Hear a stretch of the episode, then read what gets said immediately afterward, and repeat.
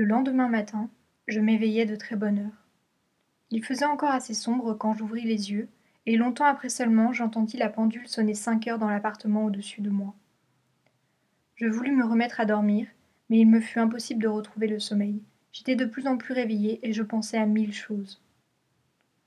Soudain, il me vint à l'esprit une ou deux bonnes phrases, appropriées à une esquisse, un feuilleton, de délicates trouvailles de style dont je n'avais encore jamais rencontré les pareilles.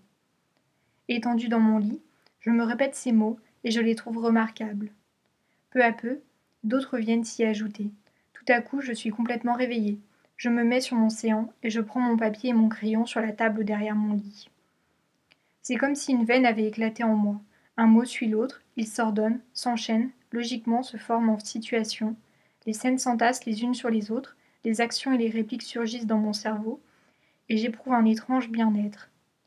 J'écris comme un possédé, et je remplis une page après l'autre sans un instant de répit.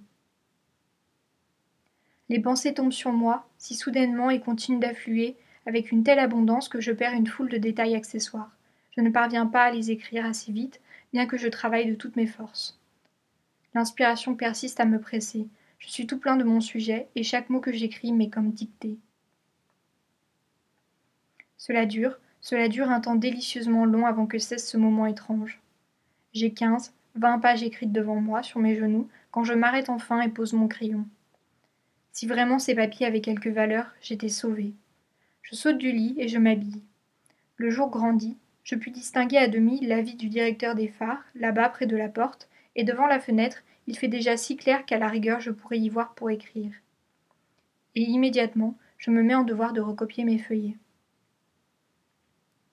De ces fantaisies monte une vapeur singulièrement dense de lumière et de couleurs. Je me cabre de surprise devant de bonnes choses, l'une suivant l'autre, et je me dis à moi-même que jamais je n'ai rien lu de meilleur. La tête me tourne de contentement, la joie me gonfle, et je me sens grandiosement remis à flot. Je soupèse mon écrit dans la main, et, sur place, je le taxe à cinq couronnes à première vue. Il ne viendrait l'idée de personne de marchander pour cinq couronnes. Bien au contraire, il fallait convenir que même à dix couronnes, c'eût été donné, compte tenu de la qualité de la matière. Je n'avais pas l'intention de faire gratis un travail aussi original. À ma connaissance, on ne trouvait pas des romans de ce calibre à tous les coins de rue. Et je m'arrêtais à dix couronnes.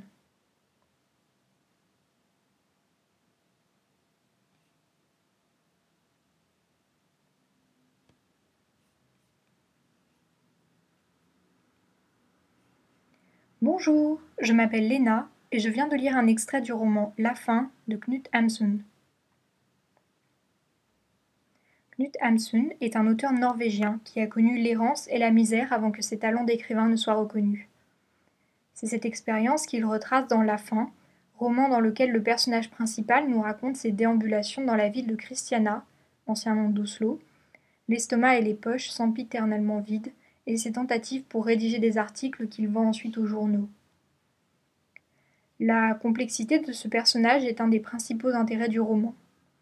Pauvre comme Job, il dépense aussitôt l'argent qu'il récolte, souvent en acte de charité, et est capable de changer d'humeur du tout au tout en un quart de seconde. Il a une très grande idée de sa dignité et se refuse la plupart du temps à profiter d'argent qu'il n'a pas honnêtement gagné. Dans le passage que je viens de lire, il est saisi d'une inspiration subite au beau milieu de la nuit et rédige d'une traite un long feuilleton qu'il pense pouvoir vendre à bon prix. Serait-ce la fin de sa misère? Jusqu'où ses pas le mèneront-ils? Cela, je vous laisserai le découvrir par vous-même.